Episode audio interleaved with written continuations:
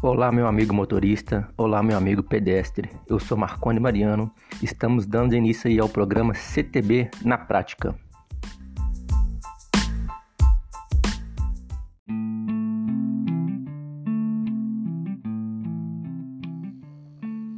Bom dia, pessoal.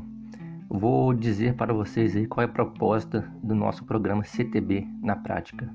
Nós queremos trazer atualizações de leis queremos orientar e queremos trazer maior segurança jurídica e segurança física para os motoristas e pedestres. O nosso programa é pautado todo na Lei 9.503, que é o Código de Trânsito Brasileiro.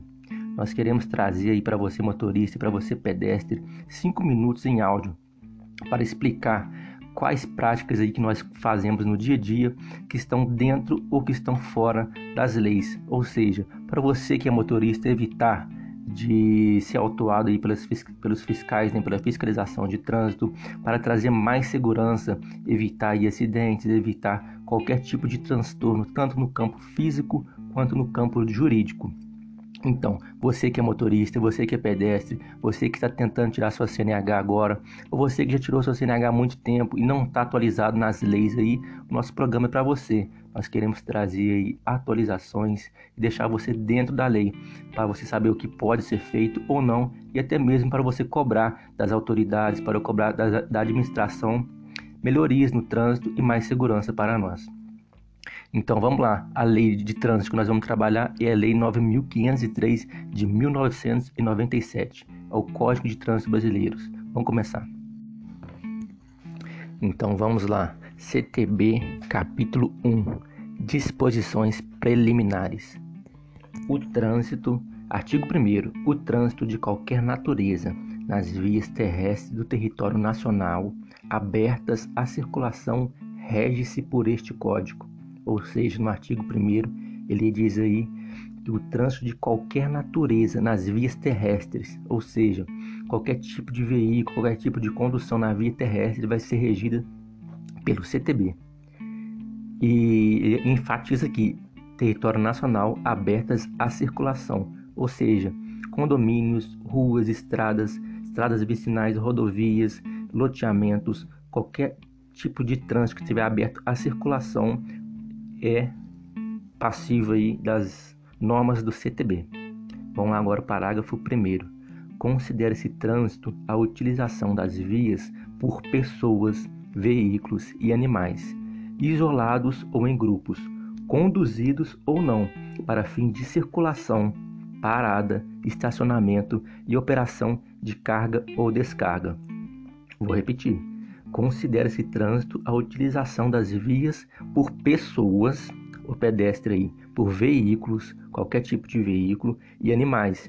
Tem questão de animal de tração, animal que está sendo conduzido, isolados ou em grupos, conduzidos ou não para fim de circulação, parada, estacionamento e operação de carga ou descarga.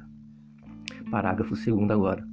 O trânsito em condições seguras é um direito de todos e dever dos órgãos e entidades componentes do Sistema Nacional de Trânsito.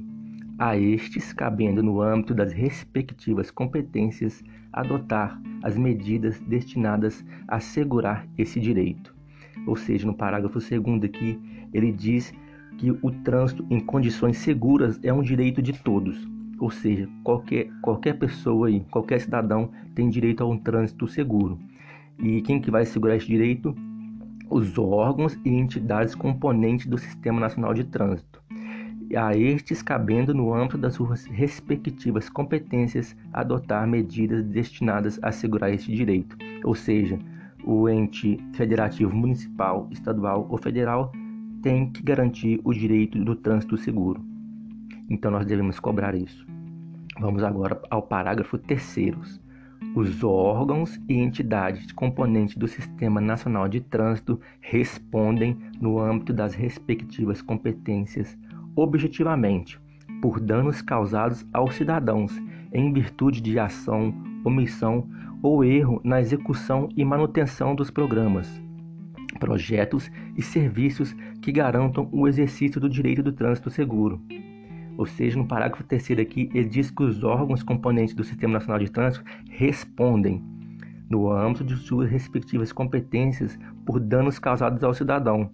Ou seja, você que teve algum tipo de dano físico ou material que o, algum órgão não, não cuidou ou omitiu ou fez algum tipo de erro na execução dos programas de manutenção, eles vão ter que ressarcir aí esse dano que foi causado.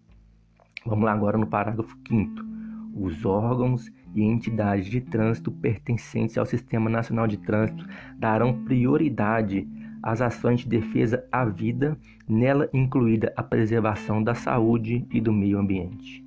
Ou seja, parágrafo do 5 aqui ele diz que os órgãos que estão incluídos no Sistema Nacional de Trânsito têm que fazer é, atividades e qualquer tipo de programas e projetos para procurar defender a vida e a saúde e o meio ambiente.